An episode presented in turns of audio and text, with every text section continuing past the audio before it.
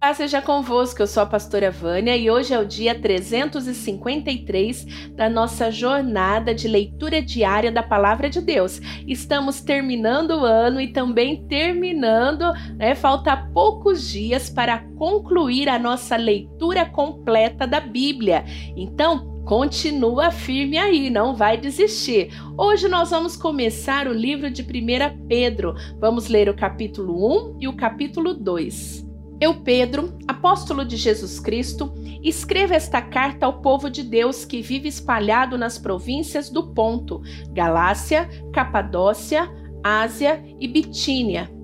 Vocês foram escolhidos de acordo com o propósito de Deus, o Pai, e pelo Espírito de Deus vocês foram feitos um povo dedicado a Ele, a fim de obedecerem a Jesus Cristo e ficarem purificados pelo seu sangue que vocês tenham mais e mais a graça e a paz de Deus.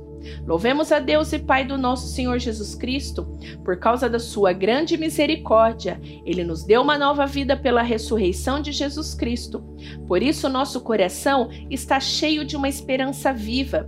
Assim esperamos possuir as ricas bênçãos que Deus guarda para o seu povo. Ele as guarda no céu, onde ela não perde o valor e nem pode se estragar nem ser destruídas.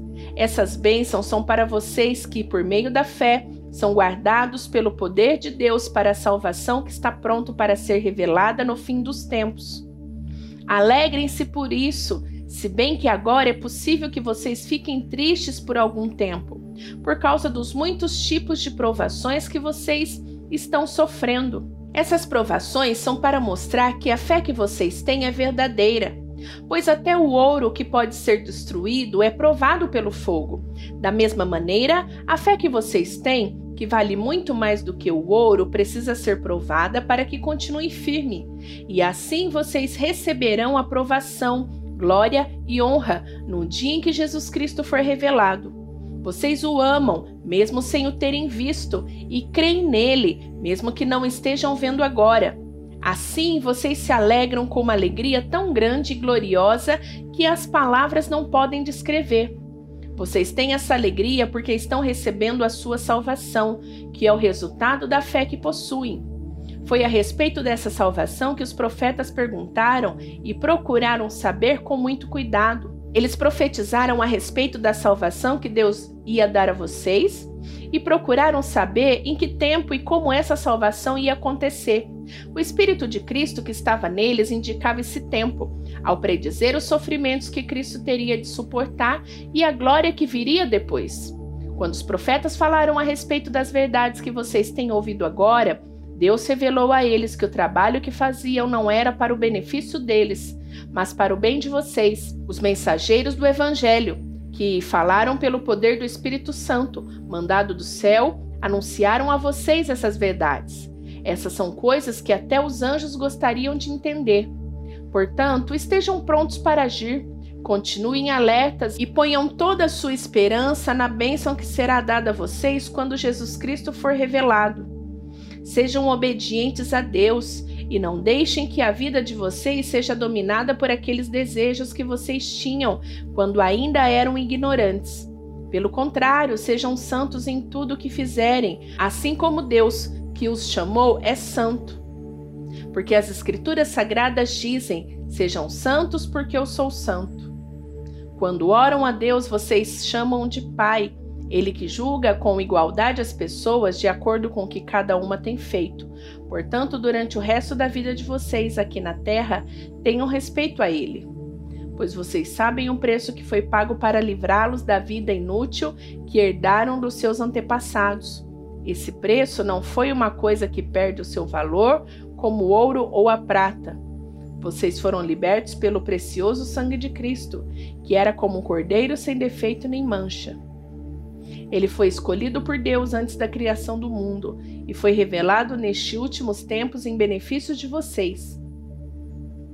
Por meio dele, vocês creem em Deus, que o ressuscitou e lhe deu glória. Assim, a fé e a esperança que vocês têm estão firmadas em Deus.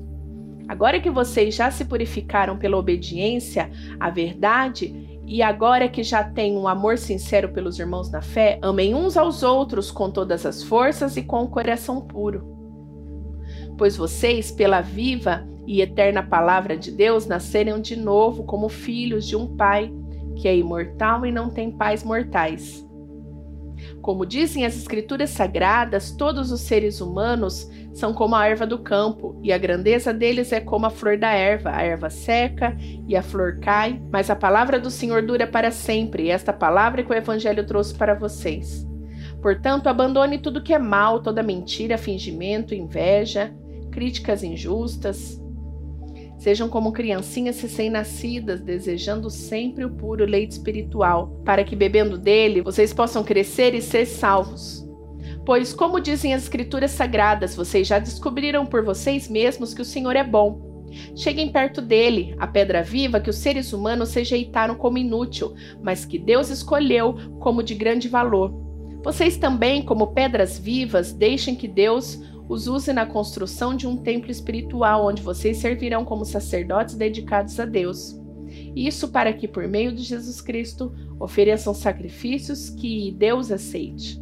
Pois as Escrituras Sagradas dizem: Eu escolhi uma pedra de muito valor, que agora põe em Sião como pedra principal do alicerce. Quem crer nela não ficará desiludido. Essa pedra é de muito valor para vocês, os que creem, mas agora os que não creem, a pedra que os construtores rejeitaram veio a ser a mais importante de todas. E outra parte das escrituras dizem: esta é a pedra em que as pessoas vão tropeçar, a rocha que vai fazê-las cair. Essas pessoas tropeçaram porque não creram na mensagem de acordo com a vontade de Deus para elas. Mas vocês são a raça escolhida, o sacerdote do rei, a nação completamente dedicada a Deus, o povo que pertence a ele. Vocês foram escolhidos para anunciar os atos poderosos de Deus, que os chamou da escuridão para a sua maravilhosa luz. Antes vocês não eram povo de Deus, mas agora são o seu povo. Antes não conheciam a misericórdia de Deus, mas agora já receberam a sua misericórdia. Queridos amigos, lembre que vocês são estrangeiros de passaporte por este mundo. Peço, portanto, que evitem as paixões carnais, que estão sempre em guerra contra a alma. A conduta de vocês entre os pagãos deve ser boa para que, quando eles os acusarem de criminosos, tenham de reconhecer que vocês praticam boas ações, e assim louvem a Deus no dia da sua vinda. Por causa do Senhor, sejam obedientes a toda autoridade humana, ao imperador que é a mais alta autoridade, e aos governadores, que são escolhidos por ele para castigar os criminosos e elogiar os que fazem o bem. Pois Deus quer que vocês façam bem para que os ignorantes e tolos não tenham nada que dizer contra vocês.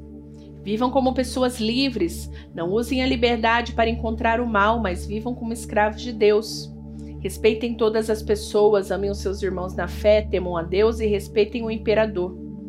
Vocês, empregados, sejam obedientes com seus patrões e os respeitem, não somente os que são bons e compreensivos, mas também aqueles que os tratam mal. Se vocês suportarem sofrimentos injustos, sabendo que esta é a vontade de Deus, Ele abençoará vocês por causa disso. Pois se vocês fazem o mal e são castigados, qual é o merecimento de suportarem com paciência o castigo? Mas se vocês sofrem por terem feito bem, e suportam esse sofrimento com paciência, Deus os abençoará por causa disso. Pois foi para isso que ele os chamou. O próprio Cristo sofreu por vocês e deixou o exemplo para que sigam seus passos.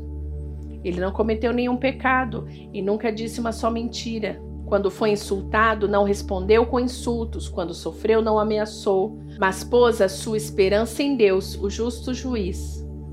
O próprio Cristo levou os nossos pecados no seu corpo sobre a cruz a fim de que morrêssemos para o pecado e vivêssemos para uma vida correta.